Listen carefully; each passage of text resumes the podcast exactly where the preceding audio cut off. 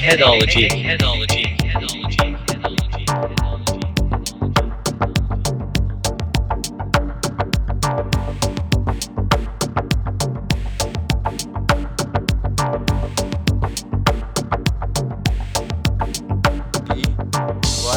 один.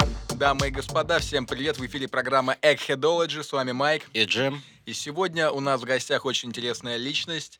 Пластический хирург. Блять, Майк, ты уебан просто. Каждый Я раз. очень хотел это сделать. Каждый раз. Представь человека по Еще человечески, хорошо. пожалуйста. Да, у нас а, сегодня в студии а, наш друг а, Саша. Сань, здорово. Привет. Саня является... э, Кем ты являешься? Челюстно-лицевым хирургом. челюстно-лицевым хирургом. То есть он, по сути, реконструирует челюсти и делает вообще красоту наводит для- для наших девочек, мужчин и тех, кто, у кого из-за рака, кому пришлось отрезать полчелюсти. Ну, в общем, вот Блядь, для это твоих пиздец, мальчиков. конечно. Просто обозначил, знаешь, такой спектр огромный. Все хорошо, все хорошо, и еще и медицинская часть. В общем, Саш, слушай, меня тогда сразу с, э, с разбегу в карьер ебану, наверное. А, На самом деле, вот я готовился сегодня, когда к нашему небольшому Ну, разговору, хоть кто-то молодец. понял то, что есть два вида пластической хирург- хирургии. Это Да. реконструк- блядь, реконструктивная и эстетическая. Правильно, да? Вот то, Да, что... да, да, и да, вот да, и да. ты как раз Ну. э, реконструируешь больше, чем делаешь вот эстетику. Ты прям человек, который восстанавливает после страшных вещей. Вот с тобой что-то произойдет, да, у тебя там пол челюсти разнесет, и ты эту челюсть соберешь в итоге. Ну да, ну точнее говоря, существует пластическая хирургия В микрофон просто как говори, да. основная Вот. и эстетическая Мгм. хирургия. Но это подраздел уже современной а, пластической хирургии. Как раз то, что люди обычно не понимают и путают. Вот. Но для того, чтобы в этом разобраться, наверное, проще просто пару слов сказать об истории. Тогда Давай. всем будет Давай, ясно, давай, да. как это и почему появилось. Ну, первые, ам, первое описание пластических, э, пластической хирургии было издано в Индии, это где-то 600 лет до нашей эры, то есть очень давно. Серьезно. Это Сушата Самагита. Он там жил в Индии, соответственно, он нашел одну проблему, потому что там были коренные племена, которые постоянно сражались. Вот, и одна из фишек такого племени была это отрезать носы Нихуя своим себе. соперникам, э, противникам. Вот. И в итоге он столкнулся с такой ситуацией локально в этом регионе, что очень много людей вот, без носов остаются. И как бы он задумался, а как их восстановить, возможно ли это или нет. Но это, естественно, 600 лет до нашей эры, поэтому особо там практического он ничего не написал. То есть про это можно забыть, но как исторический факт об этом можно помнить. Вот. А так, в целом, пластическая хирургия зародилась потом уже через 200 лет, когда итальянец э, Гаспара Тельнацелли. Даже записал, посмотрел и я что я забуду. То есть я правильно понимаю, это 400 лет до нашей эры. Нет, это 600 лет до А, нашей эры ты в Индии был, потом а- через э, уже виноват 200. в среднем в средневековье, в 16 веке. Во, окей. А, Соответственно, Гаспара описал метод устранения дефекта носа а, путем перемещения тканей, по-моему, с ноги либо с руки. То есть он Всё с взял лоскут, да? и у него переросло. И он удивился, подумал, а, оказывается, так можно делать. Оказывается, до этого никто даже не представлял, что это вообще возможно. Но учитывая, что это было средневековье, медицина там была просто на ужасном уровне, то есть ее фактически не было, она только-только начинала развиваться.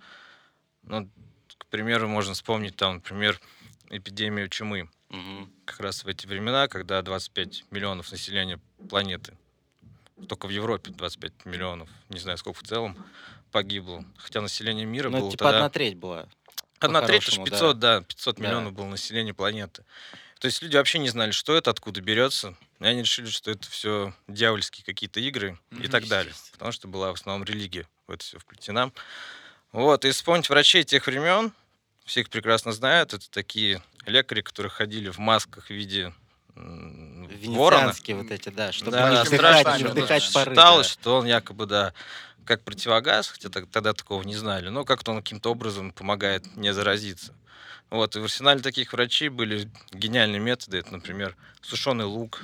Они бросали его в комнату, где погиб человек от этой хвори, как они тогда это называли. Мгм. Вот. Считалось, что лук сушеный, он типа абсорбирует на себе всю эту хворь. Вот. После этого в это помещение можно входить спокойно и не заражаться. У меня бабушка постоянно, когда я болел, тоже лук Ну, ставила около тех, кровати. да, Ребята, да. шутки шутками, но есть Елена Малышева, которая реально советует тоже, знаешь. Ну, они ставить. могут советовать, да. Если я столько зарабатывал, я бы тоже советовал. Слушай, ты немножко прыгнул как бы на другой вопрос. Да, ну потом вот, спросим про Еще основные методы, которыми они лечили, там вплоть доходило до того, что они рекомендовали пациентам надевать на шею мешочек с человеческими фекалиями. То есть как. такие были методы лечения. Там они мазали лоб мочой то ли котят, то ли щенков. То есть Это чи- чизы Дело шло все, что они могли придумать. Кто-то им там что-то сказал, а они решали, что да, наверное, это работает, давайте делать так. Ну, то есть о медицине так таковой сложно что-то говорить, тем более там о пластике и так далее. И, во-вторых, когда Гаспар это все придумал, предложил, его начали все э, как бы научный мир не воспринял все серьезно, медицинский, потому что считали, что он вмешивается в дела Бога и так далее. Короче, тоже религиозный вопрос. В общем, про него все забыли, больше не поднимали этот вопрос. А дальше уже стало намного интереснее, лет через 200, это уже 18 век, то есть большие такие промежутки. Там начали опять возвращаться к этой теме, что-то попытались восстановить, что-то получилось, что-то нет, но в то время все равно медицина была не развита, потому что даже не было наркоза. Мгм. И все операции проводились как можно быстрее. То есть, Пока человек например, еще в сознании офигительная полностью. история, да, очень интересная из института, я всегда запомнил. Это а, такой был хирург, а, ирландец э, Роберт Листон. Вот, он прославился тем, что у него была кличка «Самый быстрый нож э, Уэст-Энда». Вот, э, как я уже сказал, не было наркоза, поэтому самый лучший хирург был тот, который делает как можно быстрее операцию. То есть неважно как, чего, главное как можно быстрее. Если ты делаешь быстрее всех, значит ты ну, самый крутой. Вот, он был рекордсмен в своем роде, он делал, например, ампутацию ноги за 2,5 минуты. What? Но он как он через кость пилил, так интересно. Пилили, э, там летали инструменты во всю сторону, как шашкой махали, потому что пациента Охренеть. привязывали к столу просто веревками. Давали вина там попить какого-нибудь алкоголя, но это, естественно, не помогало. Больше об анестезии ничего никто не знал и не предлагали пациенту. Поэтому нужно было за две минуты это сделать, чтобы он просто не умер от болевого шока, там, кровопотери. И он вошел в историю, самое интересное, как случай а, самой неудачной операции за всю историю человечества. У него летальность на ней была 300%. Чего? Это как вообще возможно? Как это? Рассказываю. Короче, он взялся за ампутацию ноги с гангреной пациента. Вот. И, ну, операция должна была идти где-то две там, с половиной минуты. Естественно, привязали пациента, дали там попить какого-то алкоголя. Он приступил, но в момент операции у него рука соскочила, вот он убил этого пациента, отрезал пальцы своему ассистенту молодому, и тот в последующем тоже скончался. И еще он, когда махал этим ножом, он случайно зацепил смотрящего в операционной, это был тоже молодой врач, который наблюдал, там, либо опытный, не знаю.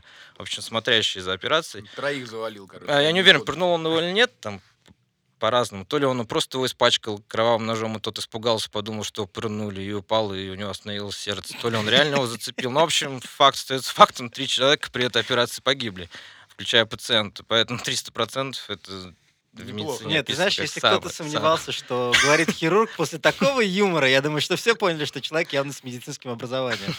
Вот. Ну да, познавательно. А, Ну, дальше что? Дальше... Дальше были еще всякие разные попытки, но это особо не интересно, потому что на самом деле все началось, когда появился наркоз. То есть, Как Кокейн!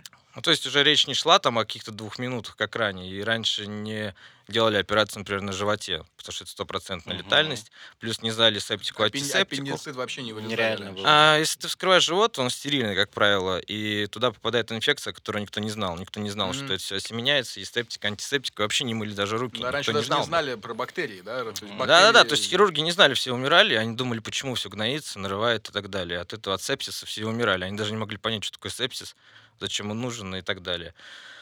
Вот, какие-то уже более-менее там попытки были после того, как придумали наркоз. Кстати, еще а, Пирогов наш, он один из первых, кто вообще внес большую лепту в это развитие пластической хирургии. Он сделал огромный доклад в Петербурге вот, о реконструкции, о пластике и вообще о ринопластике даже нос, носов. Поэтому крутой чувак был. Вот, Слушай, а дальше. вот, э, то есть, получается, у нас э, идет вот это вот развитие, оно очень хаотичное было. У нас каждые 200 лет вот э, по... Оно хаотично, потому что ничего не менялось на протяжении там веков, не было Мгм. наркоза. И в какой То момент вот начинается бум, знаешь, в какой момент начинается... Да, вот мы подходим к этому, это вот бум, это Первая мировая война. Ага, как ни странно, ну, то есть это- Конечно.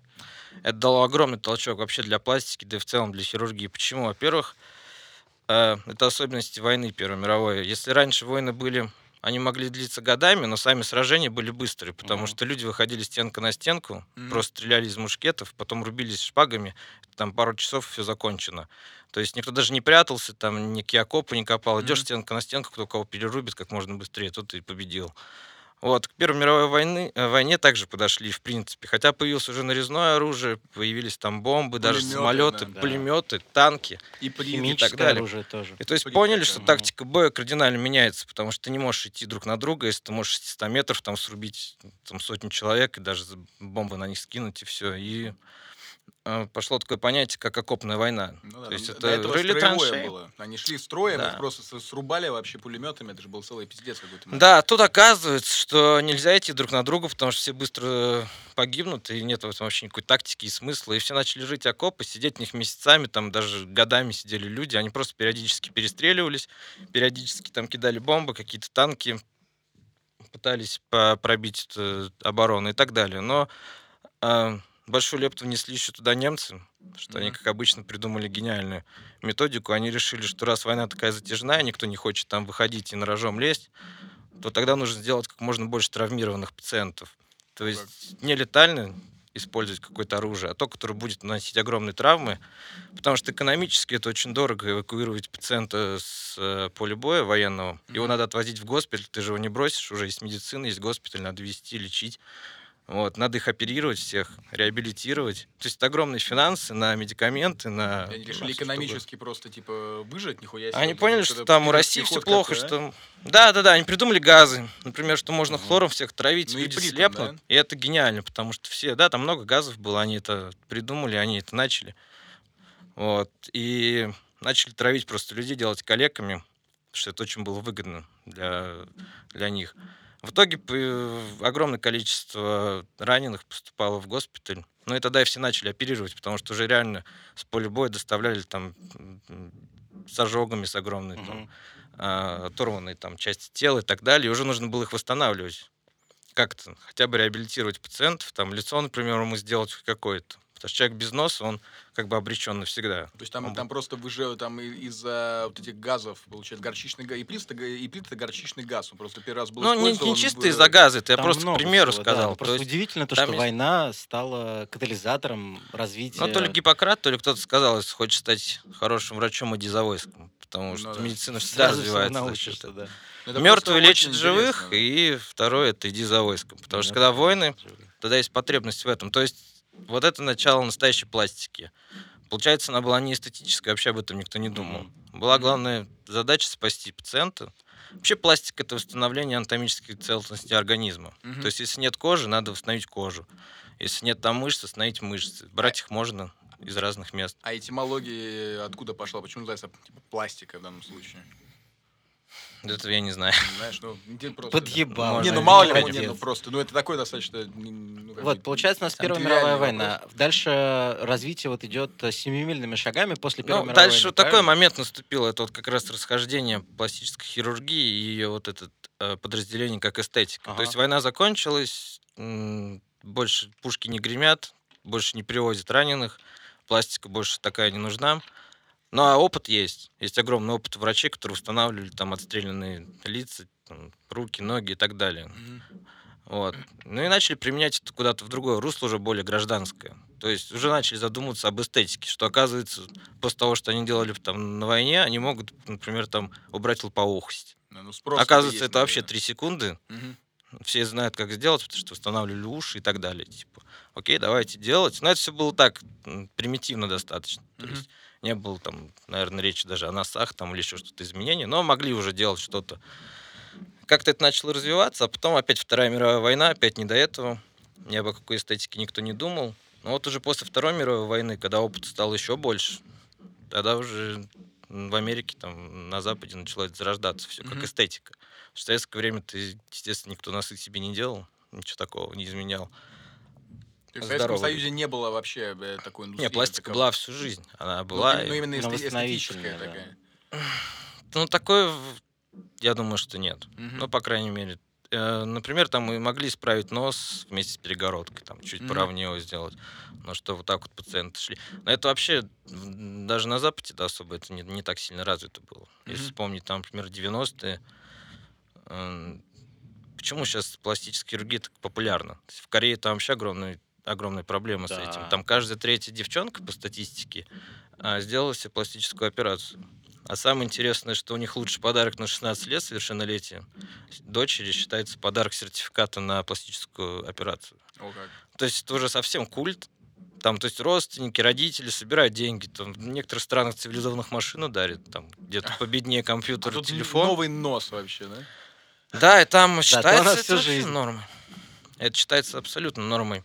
Вот. И сейчас уже этот вопрос поднят. Там начали что-то на законодательном уровне решать. Вроде запретить а, оперироваться до 21 года, что ли, Мгм. что-то типа того, потому что это уже ненормально. У них это называется европеизация внешности. У них Куда они бу- глаз, глаза открывают. Да, под европейцев делают себя. Глаза, челюсти пилят и так далее. Скулы убирают. Слушай, а вот расскажи вот что. То есть, когда конкретно современное понятие пластической хирургии, эстетической, например, как бы появилось вообще? То есть, когда начался вот этот бум а, вообще по миру? Ну, как правило, эстетическая хирургия, она не особо-то официально сейчас. Ее просто так называют все. Мгм. Сейчас уже ну, там эстетическая хирургия, клиники называют и так далее. То есть Мгм. сами пластические хирурги это разделяют. Потому что не надо забывать, что пластика до сих пор существует. Это вообще очень серьезная, очень огромная отрасль в Мгм. медицине. То есть до сих пор есть онкология, Мгм. до сих пор есть ожоги, травмы, там укусы диких животных, когда носы откусывают и так далее. Все это надо восстанавливать. Это делается в больших больницах. Вот, целое реконструктивное отделение, как раз вот что такое реконструкция. Те же пластики, но они создают лицо, например. Если Мгм. онкология, там лор органов или органов, которые расположены на голове, если там а, проводят удаление этой опухоли, обычно там сразу удаляют вместе с глазами, с носами, То, с что я говорил в самом челюстями. начале. да. Ну, то есть, если пациент выживает, у него ремиссия, то потом его отдают уже на реконструкцию. Мгм. То есть, по сути, имеешь пациента, у которого там половина лица отсутствует. Вот, и надо с ним что-то делать. У него просто костей нету. Слушай, ну, Не то, что костей, нет ни мышц, ни кожи зачастую нет, либо кожа пересажена просто с другого места, чтобы закрыть этот дефект во время Мгм. там, онкологической операции. А дальше вот что получится, с тем и работать. Вот это самое сложное, потому что... можно мы уйдем от, от, от общего немножко к частному? Давай про тебя немного поговорим. Вот Мгм. э, каким образом ты вообще пришел к, к тому, что ты стал реконструировать людей? Доктор Хаус пересмотрел единственное. Нормально, нормальный ответ. Всем так отвечаю, потому что не знаю, как я пришел туда. Ну, я понял. То есть, как бы ты, получается, Ну, я получил был полное трезвый, поэтому- Ты получаешь... Да, Ты получил полное медицинское... Ты доктор. в переходе. Да, ты доктор, получается. Ты не вот это, вот, знаешь... я честно-лицевой хирург. То есть есть еще пластик. Это, эм, ну, как я уже говорил, честно-лицевая хирургия это голова и шея. То есть она включает в себя не совсем пластику, это переломы челюстей. То есть это еще и травматология и так далее. Ну и зачастую это, конечно, включает в себя и пластическую хирургию, потому что восстанавливаешь Мгм. те органы, те анатомические образования, которые есть. То есть Ты лицензированный полностью врач. абсолютно. Да, да, да. Но и ты не занимаешься, вот как бы твоя практика, она не включает в себя, там тебе не приходят девочки, не говорят там типа, вот у меня горбинка, мне нужно исправить и губы накачать. Не, не, нет, мы этим занимаемся. Я не занимаюсь там, я не делаю грудь. Ага. Я не спускаюсь ниже головы шеи, потому что у меня нет лицензии. Для этого нужна пластическая. Отдельная, да? А, это для этого надо еще ординатуру пройти два года. да. Охренеть. Мгм. Вот, и, ну, как бы есть разделение. М, А девчонки приходят, нос, да. Слушай, можно вопрос? Вот да. смотри, на самом деле, тут просто недавно прошел такой э, большой новостной повод, то, что э, открыли, как бы, ну не открыли, а точнее вскрыли там хирурга, пластического хирурга, который Мгм. просто нелицензированный чувак, Мгм. он э, шарлатан, грубо говоря, он людей э, обкалывал э, не э, проверенными медикаментами, вот, у людей там лица просто распухали, у них там э, полностью деформировалось лицо. Ну вот э, каким образом вообще понять, что человек не шарлатан, во-первых, вот, а во-вторых, как бы, какой процент вообще шарлатанов сейчас есть на рынке? Ты знаешь, нет? Ну, я про этот случай конкретно не знаю, но он знакомо мне звучит. Таких было несколько, они до сих пор есть. Э, Я знаю много случаев, когда косметологи, потому что косметологи Вот, да, сейчас косметолог тоже типа нелицензированный был. пытаются откусить большой кусок рынка. Косметолог, на самом деле, тоже должен быть врач. То есть косметолог, который делает всякие инъекции, ботокс, э, гиалуронки и так далее, это тоже человек, который закончил медицинский институт и Мгм. потом закончил, получил специализацию косметолог. Мгм. Вот. Но сейчас зачастую в парикмахерских там непонятно кто. Если вы видите, на стене висит там сертификат, что кто-то прошел обучение по там, филлерам или так далее, это ничего не значит. Вот ты, Майк, например, можешь сейчас пойти и записаться на эти курсы там, за 20 тысяч рублей, тебя обучат, ты придешь, будешь сидеть там, тебе покажут, как это колоть, потому что это организовывают фирмы, которые производят эти препараты и, пред- и представляют их на рынке российском. Они, естественно, их продают, они, естественно, обучают персонал, как ими работать. Медицинская лицензия при этом не нужна. А это не запрещено чтобы- законом обучать людей. Пиздец, Не, по-моему. ну обучать-то одно дело, а когда ты, допустим, там в парикмахерских или в салонах начинаешь колоть, как Полный без пиздец, да, определенной- то, есть, конечно. э, то есть это нельзя, это запрещено законом, по идее. Но это до уголовки доходит. Мгм. То есть, Но тем не менее у нас это все равно делают. конечно. Вот, соответственно, как бы, соответственно, какой, какой был бы вот такой практический совет, потому что до хера народу просто попадается, молодым да. девочкам, да, которые вот, Вот, не в что курсе. ты да. сказал, да. Молодым девочкам поменьше вообще этим заниматься. Ну, это правильно. Вот, правильно. а если уж так хочется, то, ну, как минимум, надо посмотреть, просто не верить, как я говорю, что на стене где-то там, в какой-то м, в каком-то подвале висят сертификаты, что ты обучился. Их можно получить хоть 150 штук, Мгм. и любой из вас их получит. То есть потому диплом, что мне, фирма- диплом мне покажи, собака, что ты доктор. Да, да, да, почему нет? Мгм. Ну, они, ну, как правило, должны висеть. э, Вот. Но у меня нет, их обычно не, не вешают, это н- Это, законом это не. Америка, да. Можешь спросить, хотя бы, ну, спросить. Мгм. Вот. Слушай, а, Саня, расскажи вот еще немножко про себя. Вот э, сколько операций ты в- делаешь в месяц вообще? Хороший вопрос. Ну, здесь сложно очень посчитать, потому что есть амбулаторные операции, которые под местной анестезией проводятся, есть которые наркозные, стационарные. То есть под местной анестезией может быть вообще очень много. Типа там, даже удаление там, какой-нибудь родинки, бородавки тоже можно считать Мгм. процедурой. То есть Ну и то есть... сложный разброс. Стационарных из таких серьезных, то, ну, вообще особенность всех пластических операций э, это их длительность. Мгм. Вот. И наша честь лицевые, потому что мы работаем на лицевом скелете, распиливаем челюсти, далее их синтезируем обратно. Вот это все занимает очень много времени, там где-то. Ну сколько, операции- сколько времени занимает? Ну, разные операции по-разному, а так, ну, 8 часов это нормально считается. 8 часов. Не удивишь. Чувак. И у тебя бывает таких несколько операций в день, например. Может быть? Не-не-не, но в день у нас, да, бывает, ну, д- в восьмичасовых это две, ну, это, это и то не бывает. Бывает одна там восьмичасовая, а вторая 4-3 часа. Пиздец. Ты мне рассказывал просто... Это же не экстренно, сейчас перебью, потому Да. что тут в экстренной хирургии, когда ты тебе приводят с улицы, ты обязан идти и делать, потому что иначе он умрет. Мгм. Там могут хоть сколько угодно операций Мгм. быть подряд. А если это плановая операция, то есть там пациент готовился, Мгм. ставили график, ну ну зачем в день там ставить столько операций, это никто, Ну да. никому это не нужно абсолютно. Ну, ты мне просто как-то говорил, когда мы с тобой общались, о том, что даже там западные коллеги э, немножко в ахуе от того, сколько наши вообще хирурги делают операции как такового. Потому что из-за того, что там большая разница в цене, то есть та операция, которая на Западе может стоить там X, у нас это стоит X, деленное там на 5, например. М. И поэтому, когда там, вот, Саша, вот ты скорректируй меня, если я не прав, когда там а, Саша рассказывал про свой опыт, народ говорил, типа, ничего себе, мы таких операций делаем максимум одну в месяц, а он такие делает там по три. Ну, там. Не совсем так, если брать там э, среднестатистического хирурга здесь и там, я думаю, что у них, наверное, практически одинаковое количество Мгм. операций. Но, естественно, у нас в России больше просто перерабатывают. Там это законом как-то защищено, и переработки либо оплачиваются, либо там человек просто не будет заставлять там сверх нормы работать. У нас это в норме, поэтому... Да, я знаю много врачей, которым приходится просто перерабатывать. Они там в час, в два ночи выходят из операционной и так далее. Хотя это вообще не имеет права. А свой личный опыт, это у нас просто клиника частная, где я работаю, там у нас американский врач, он часто приезжает, оперирует у нас. Он занимается все тоже, с- делает все то же самое у себя в Америке. Вот, но эти операции он действительно проводит намного меньше. Мгм. Что он говорит, я зарабатываю с них нормально, и смысл Типа мне там, как вы, по объем. 4, по 6 в неделю делать, я делаю одну в неделю, и мне вполне достаточно. Мгм. Он говорит, я живу, кайфую. Ну, правильно. Ну, такой Слушай, а подход. вот Но это по- про, про порядок цен интересно вот узнать. Сколько в среднем стоит... э, Давай, давай, да- да, даже вот так вот спросим. Это, это отличный вопрос. Э, Смотри, скажи, пожалуйста, какая самая вообще частая операция, которую ты делаешь? Во. И потом про порядок цен, Во. да, вот. Так Но- логичнее. Я по своей специальности, поэтому у нас чаще всего идут ортогностические операции. Это что, для простых дураков типа нас? это Прикус. Как, как это значит? О, да, да, да, да, да. Это когда врожденная аномалия прикуса. Ну, таких людей много, вы всех знаете, они вокруг вас ходят. Ну, например, там Ксения Собчак. Ну, у нее там прикус. Ну, то, что называют там лошадиная улыбка. Это на самом деле патология наша. Мгм. Вот. И у нее есть одно лечение, которое ей прекрасно поможет, она просто отказывается от него. Это ей как раз делать операцию ортогнатическую. То есть это надо распилить челюсти, передвинуть их в нормальное положение. И А реаби- а реабилитация сколько занимает? так? Реабилитация сложно, потому что Ты же не можешь там не есть, не пить, ты там что там, да, да, пюре да, ешь, придется типа? через трубочку питаться пару недель. Ну, рот будет открываться, но достаточно сложно все. Нужна протертая пища, никакой нагрузки, ничего не грызть, потому что пластины титановые, которыми крепятся и синтезируются челюсти в новом положении, они могут сместиться, пока не срастутся кости. То есть нельзя не давать никаких нагрузок. Отеки большие, это лицо. Ну, вообще сложно, конечно, с лицом опушен там вообще находиться где-то в обществе. Поэтому они все изолированы, как правило, проводят время дома и так далее. Мгм. Ну, А сколько стоит проходит. вот в среднем, если так чисто разброс прикинуть?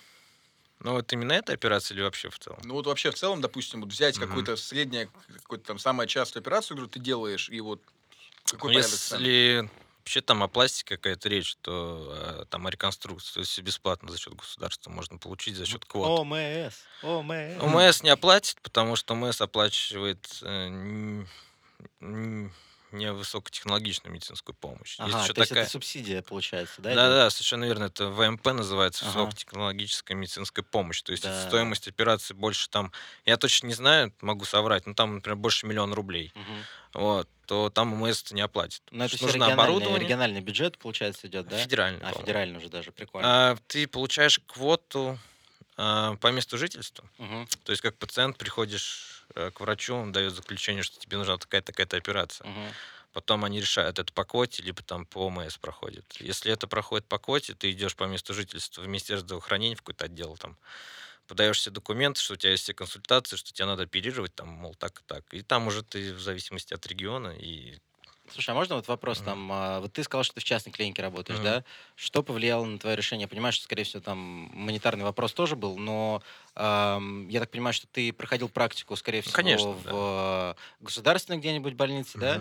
И вот э, есть разница там в уровне специалистов, или вот что тебя заставило, помимо каких-то монетарных причин, или это только деньги были? Почему ты пошел в частник? Ну, я и сейчас в государственной клинике числюсь в аспирантуре.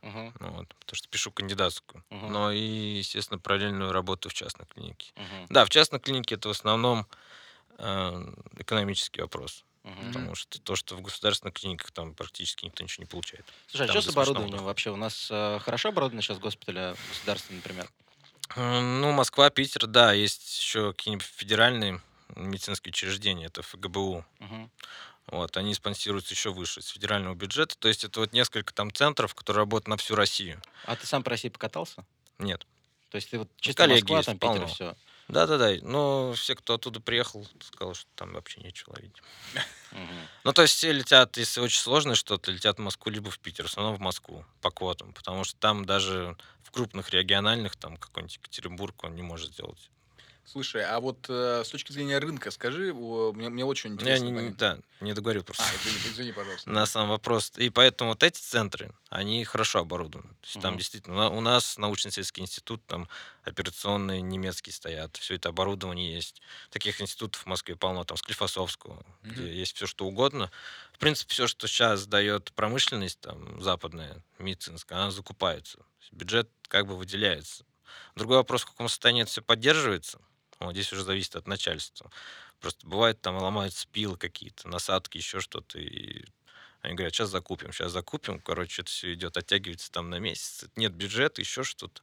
Ну, в общем-то, вся бюрократия, Мгм. как бы, она, конечно, мешает работать. Да, обычная история. В общем, Ну да, давай, жги, жги с вопросом следующим. Не, я, я, я а в обычных спросил. больницах просто вообще ничего нет практически. Вот в региональных там, ну, там военно-полевая хирургия. Блин, чел, я слышал как-то историю, знаешь, э, из э, первых уст о том, как э, люди в больнице покупали себе нашатырный спирт. Да, да, да. Сами- сами себе покупали? Сами себе, да. То есть им для того, чтобы для того, чтобы им сделать инъекцию, допустим, нужно было ватки даже купить. То есть оплатить инъекцию. Да, там пациентов шприц, ватка. заставляют э, мотать э, монашки называются, такие ватки специальные. То есть их сажают. Хочешь лечиться? самому мотать их? Ну смысле? да, это как бы сделать из бинта. Я не знаю, почему их не могут сразу готовыми купить, потому что это дороже. Проще взять бинт, нарезать его на какие-то фрагменты. И обычно это медсестры, санитарки делают, ты их сажаешь, они там после смены сидят в этот пакет, накручивают эти монашки. Ну и да, я знаю случай, там пациентов заставляли делать. Хочешь лечить, Пиздец. давай помогай нам, у нас ничего нету. Там, да там банально доходит до того. Но это в регионах, там просто ужас на самом деле. Там вообще не смешно ни разу. Ни врачам все бегут оттуда. Бегут просто, если почитаете новости, даже из Москвы, то бегут. Да я вот был в Магадане, я понимаю, о чем ты. Я был в Магадане в больнице, чувак. Я видел, как это все Я в Москве в такой больнице практику проходил. Не буду называть номер, но это просто... Ужас, да? Ну да. Ну, то есть, Даже э, по меркам регионов, мне кажется. что ты думаешь о нашей системе здравоохранения, тебя можно А, не не спрашивать, да? Нет, а что спрашивать, если вот на той неделе или две недели назад они подвели итоги, сказали, что десятилетняя программа реновации медицины не прошла успешно. То есть они 10 лет этим занимались, 10 лет Обосрались сокращали, и они жестко начали, прям с плеча рубить, махать шашкой. Сейчас мы все сделаем, сейчас настроим, сократим всех ненужных. В итоге сократили врачей, сократили, младший медперсонал, все начали получать меньше денег, потому что, по сути, на одной ставке там по два, по три человека могут быть. Мгм. У меня случай был, у нас 4 человека на одной ставке На работают. одной ставке. А ставка И- сколько? Там 70 тысяч рублей? Ну, м- в Москве Собянин там сказал, что средний или минимальный 70 тысяч, что ли 80. Ну, по, на дел- 4 делят на делей, четыре- на четыре. ну, двадцатка там. Пиздец. Прикинь, так врачи столько Она зависит получается тоже от центра. Например, там есть, где платят полностью зарплату, где-то меньше. Но она можно спокойно говорить об этом. В Москве никогда она не будет там слишком высокой. То есть там, я думаю, что 150 тысяч это вообще потолок, что может там какой-нибудь профессор получить. А Для, так меня- это для меня это просто какая-то дичь. Мне кажется, что реально врачи это самая вообще респектабельная, нужная профессия, которая вообще существует у человечества. Сколько Как лет ты можно? учился? Да, до сих пор учусь, уже 9 или 10 год идет. Вот, вот, вот. Охуеть То есть можно. человек Я ещё 10 не лет закончил. просто вкладывает, вкалывает, Да. а потом такие типа, То опа, есть он братишка. Ну, ты распо- даже не идут, распоряжается ну, жизнями, да. Да, Ему да, тут да. еще, г- ну, не тебе конкретно, а вообще просто в целом врачу говорят, что- Переработочка там, Да, да. переработочка. Ну, там 20 Потом тысяч получи, заплатим, посиди, да. да, там, не парься.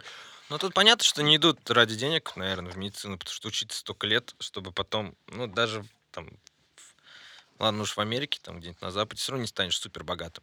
Ну, врачи там очень сразу много. 10 лет изначально свое... Нет, конечно, там живут и зарабатывают столько, что мало не покажется, но чтобы стать там супер богатым каким-то, не идут за в медицину, можно быстрее заработать денег. Ну, Но как бы это, конечно, ненормально, что никто ничего не платит, фиолетово. Вот слушай, а по поводу рынка кон- конкретно, вот знаешь, мне что интересно? А, Вот пластика э, развивается, я так понимаю, не совсем а, сбалансированно в разных частях по миру, потому что как бы в разных частях мира там спрос на разные процедуры больше и меньше. Скажи, пожалуйста, по, по твоему мнению, насколько вообще у нас отстает или перегоняет рынок, или как-то особенно развивается по сравнению, например, с той же там Южной Кореей, там, с Америкой, с Европой? Вот что ты думаешь этому сама поводу? промышленность Ну, медицинская, ну вот именно не ну, медицинская, как и а вся именно промышленность в пластическая России, хирургия. ее вообще. нету. Ну, Майк, Ну, меня ну, под, этот, подведешь, под, стенку, знаешь, расстрельную. Ну, походу, да, это Джимончик. Все, что там появляется в России, это все на пионерских началах каких-то, на авантюристах, там в каком-то НИИ, институте что-то могут разработать, Мгм. но дальше применение практического, как ты это будешь монетизировать, то есть нету дальше этапа развития ничего, здесь нет фирм, которые что-то будут выпускать, здесь нет, кто тебе создаст здесь новый МРТ какой-нибудь, Ну, какие-нибудь проблема рынка. да. новые там эндоскопические стойки, у нас нет этих, ну, вообще фирм, которые это выпустят. Ты можешь придумать ее, но что ты будешь с ней дальше делать? И рынки закрыты все, европейские, западные. Если ты что-то туда продашь, никогда в жизни не купят. Слушай, вот мы так немножко прыгаем с темы на тему, давай Да. снова вернемся. Вопрос к этому или... или- Не, не, мы сейчас, мы сейчас вернемся к тебе, да. Самая жесткая Кругами процедура, ходим. которую ты а, проводил сам лично, вот самый Да, твой жесткий, жесткий самую случай вообще, мощную историю свою вообще. Ну, такая познавательная трансвестит у нас был. Вот, в частности. Интересно, давай. Вот тут началась жара. Из интересного. Просто, ну, жесткий, жесткий, я не знаю, что там рассказывать про всякую макруху. Это, наверное, не, Это, знаешь, you, you had my curiosity, now you have my attention. Трансвеститы делали, да. Ну как, прислали расскажи. А там получается, да, расскажи предысторию. Я, я не буду Раска- угадывать. да, Рассказывай рассказывай, в общем, макруху да. вообще, Саня. Погоди, давай сначала про трансвестита, а потом уже про макруху. Ну, пациент пришел, который представлялся под женским именем. Вот, его отправили из другой клиники, потому что в России как бы, ну, транс, наверное, есть. Ну, там, я думаю, что только в Москве, если они есть какие-то, но их не очень много, и вообще здесь нет такой практики. Как бы, в принципе, даже хирурги готовы были это делать. Вот. Но этого не делают, потому что нет спроса. То есть тупо не найдешь пациентов. Поэтому как бы особого опыта ни у кого нет. Вот из другой клиники отправили к нам, потому что нужно было из мужчины сделать женщину.